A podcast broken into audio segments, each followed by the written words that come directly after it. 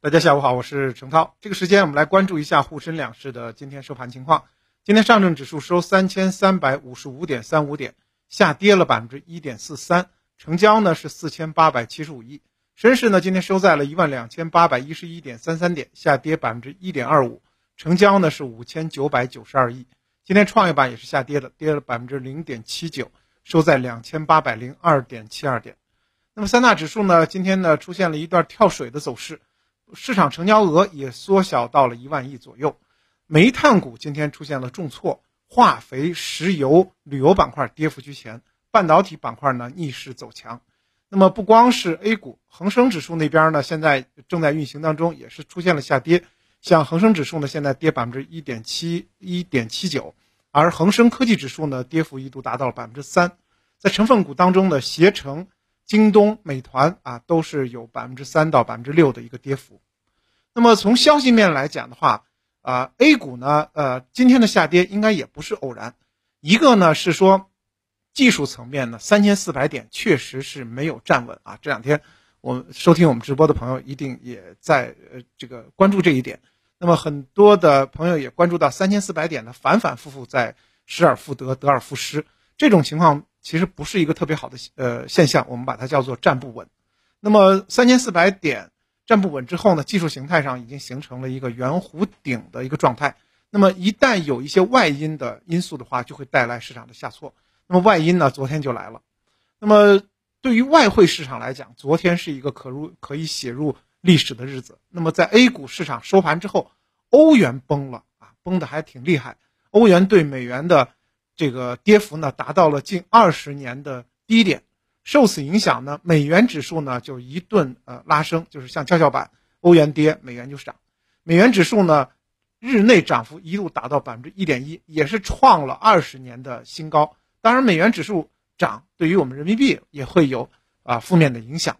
那么，在汇市矩阵这个影响之下，欧美股市在昨天夜间也是全线杀跌，除了。股市外盘在跌之外，大宗商品也是全线大挫。那么，呃，WTI 原油日内重挫百分之八，布伦特原油日内重挫百分之七。当然，原油下跌的话，倒也是好事儿。呃，那么首先呢，会缓解全球的通胀；其次呢，我们后续呢加油有可能就便宜了啊。但是呢，从资本市场来讲的话，这个跌的太猛太突然了。另外，除了原油呢，昨天贵金属也在跌。昨天呢，黄金跌了。百分之二点二，呃，白银呢跌幅超过百分之四，当然，主要的这一次的这个市场的巨震的根源呢，在欧洲。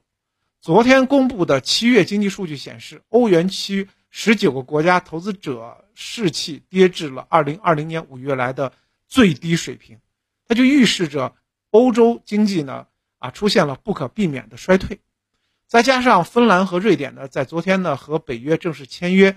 呃，成为向成为这个北约正式成员迈出重要的一步，那么就意味着欧洲将面临大的变局和变数。那么外围市场、大宗商品、外汇、股市的昨天的猛烈的杀跌，当然对今天的 A 股存在巨大的影响啊。我们不可能独善其身。从今天 A 股的走势来讲的话，首先就开跌的，开盘就跌的就是油气板块。那么像新潮能源。中曼石油、中国海油、准油股份都是纷纷的下挫啊。那么我们也知道，就是呃，昨天呢，呃，国际原油呢跌了十二美元啊，触及四月底的这个最低。当然啊，这就带来就所有的油气企业、全球的油气企业的股价都会受到打击。那么，花旗集团也表示，如果出现了实质性的经济衰退的话，原油价格有可能今年跌至每桶百分之六十五美元。那么之前呢，摩东摩根大通还说，这个美原油有可能涨到三百美元一桶。那么现在呢，这个华西集团的这个口气呢，截然相反了，成了可能跌到六十五美元。那么花旗银行的花呃这个分析师就表示说，原油下跌也是因为市场对于这个需求的担忧，其实甚于啊供应面的忧虑。当然，我个人来看的话，原油下跌，啊虽然说对于资本市场。对于大宗商品市场，是一个就是突发的这种打击，但是呢，从全球通胀的角度来讲，其实是好事儿。我们也知道，从这两天开始呢，呃，中国的这个航空啊，就是你要坐飞机，你都要承担两百块钱的燃油附加税了。所以呢，就是光这个呃燃油这一部分呢，其实对于我们国内的这个物价呢，也是会有很大的影响。因此的话，原油如果回归到六十美元这样的一个台阶的话，那肯定还是好事儿。从长期来讲，中长期来讲是好事情。那么从今天 A 股的这个热点来讲的话，可能首推的就是呃科技类板块，啊，像机器人产业链上演了涨停潮，半导体、工业母机、特斯拉、无线耳机这些板块表现呢都比较抗跌。那么在细分的一个赛道，机器视觉当中呢，像巨子科技呢，今天是百分之二十涨停，哈工智能、汉王科技，呃也出现了涨停，像奥普特。海德控制、天准科技呢，涨幅也是靠前。当然，这个科技股呢，我们今天我们题目也是说科技股独木难支。那么虽然呢，使得啊创业板这个跌的不是太多，百分之零点七九，但是呢，对于大盘来讲的话，还是引起了很大的一个这个跳水。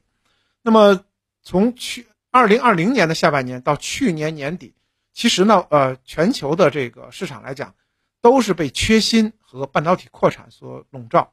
那么缺芯当然要扩产，而半导体的产业的这个新厂建设周期大概就是两年。那么从二零二零年这个缺芯到现在这个建设周期呢，基本上来讲的话，应该说陆续都有新的增产被释放出来。因此的话，半导体行业近期呢爬坡阶段呢已经接近尾声了。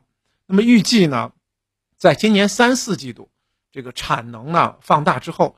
啊，包括我们的国产替代、国产材料公司，都会进入到一个新的这个产品导入市场的一个阶段。应该说呢，利好这个半导体企业的一个呃景气度。那么从上市公司来讲的话，我们可以关注像兆易创新、盛邦科技、北方华创、时代电器、紫光国微这些这个优质的标的。当然，我们从这个行业来讲的话，汽车、通用设备、专用设备、计算机、通讯、电子行业。这几个行业的这个呃指数的状态呢，应该还都属于这个估值的优势区。那么展望下半年，这些产业都有一个产业升级加自主可控这样的一个背景。那么我们把它都统称为就是高端制造的成长机遇。那么这样的一个机遇呢，我们可以从中报当中呢寻找其胜出率更高的龙头公司。从投资的建议方面呢，可以有几条线抓。第一条线呢，就是数字化、X 射线，呃，这个探测相相关的这个板块，比如说像这个易瑞科技。另外呢，像今天表现比较突出的机器视觉，那么都有这个呃重点的一些上市公司，以及工业自动化，啊，包括像汇川技术，还有易和达等等啊，这都是在国产工业自动化方面啊比较领先的上市企业。那么再回到整体的操作层面。A 股呢，最近几天呢，其实，在三千四百点一直走的就不是很踏实，所以呢，呃，我们直播当中也反复提醒大家，三千四百点必须站稳才行，否则的话就会有冲高回落的这样的一个风险。那么从昨天到今天，市场确实是这样，走出了一个圆弧顶以后呢，受阻回落，出现了大幅的调整。所以呢，啊，当然这个外盘的诱因啊，带来了我们自己啊本身也存在的这个技术性的回调的要求。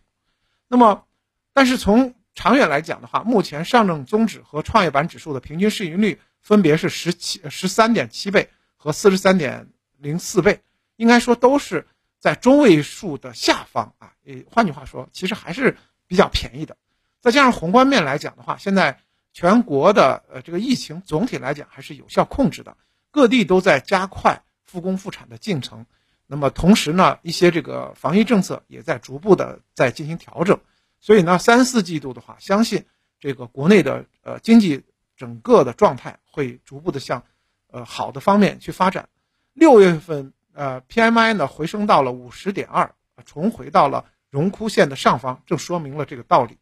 那么在本月操作的话，要注意中报。